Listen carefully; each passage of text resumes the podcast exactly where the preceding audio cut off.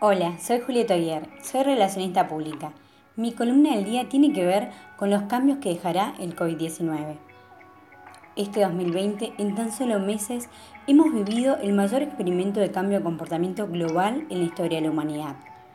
Su efecto colateral dejará el embrión de nuevos hábitos que se harán permanentes. La nueva normalidad post-pandemia propone cambios que llegaron para quedarse las empresas optarán por modelos híbridos.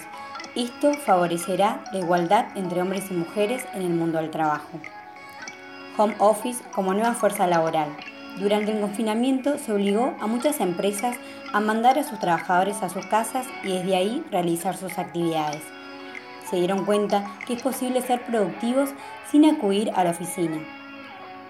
Las ciudades serán diferentes mucha gente no tendrá que vivir donde trabaja, abaratando el precio de viviendas y oficinas en el centro de las ciudades. Pasaremos más tiempo con la familia, habrá más calidad de vida.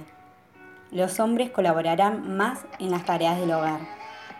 El empleado será más vulnerable. Una empresa podrá incorporar talento en países más baratos, lo que presionará los sueldos, ayudará a contener la inflación y fomentará la diversidad. Disrupción en numerosos sectores. El teletrabajo provocará el rubro textil, ya no te arreglarás tanto para ir a trabajar. A los medios de transporte, taxis, colectivos, vehículos. Dañará restaurantes urbanos y alquiler de oficinas y parkings. Habrá reducción en los viajes de negocios. Hemos probado la videoconferencia con excelentes resultados, lo que afectará a vuelos y hoteles. Zoom, Meet y Skype se consolidarán como medios para construir relaciones de negocios. Cambios de horarios laborales. Algunas empresas adoptarán semanas de cuatro días de trabajo u horarios de seis horas por día. Se reducirá el tiempo de reunión. Reducción de costos y competitividad. Con el teletrabajo se ahorrarán horas de transporte, los trabajadores serán más eficientes, facilitando una mayor conciliación entre la vida personal y laboral. La tecnología y la vida hoy. La tecnología ha jugado un papel fundamental durante la pandemia. Al estar en confinamiento, las clases, compras y estar en contacto con la familia ha sido a través de Internet.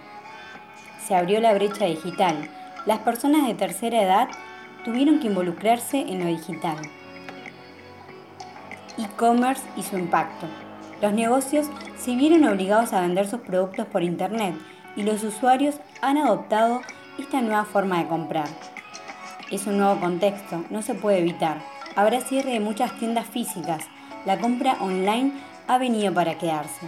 Los negocios se convertirán 100% online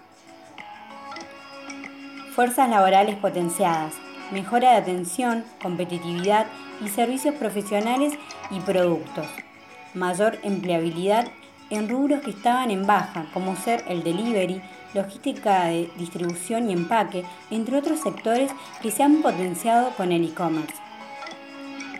Extinción de sucursales bancarias. Durante la crisis se ha producido una aceleración de la fintech, que forzará a los bancos a ser más rápidos en su reconversión hacia un mundo virtual.